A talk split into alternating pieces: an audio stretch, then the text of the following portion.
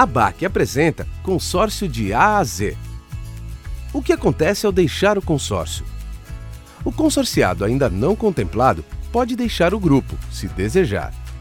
Nesse caso, ele precisa aguardar ser sorteado para receber de volta o valor pago referente ao crédito.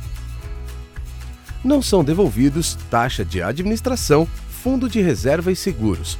Além disso, pode ser descontada multa por quebra do contrato. Caso queira deixar o grupo, o consorciado pode comunicar sua decisão à administradora.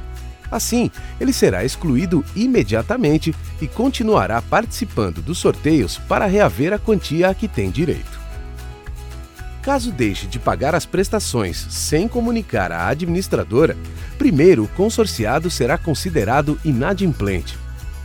Só depois de determinado número de parcelas é que ele será excluído e voltará a participar dos sorteios para ter a devolução. Deixar o consórcio traz consequências. Por isso, essa decisão só deve ser tomada se não houver alternativa, como mudar o valor do crédito, ou até transferir o contrato para outra pessoa, que é o que vamos explicar no próximo episódio. Para saber mais sobre desistência do consórcio, acesse o blog da ABAC, abac.org.br/blog.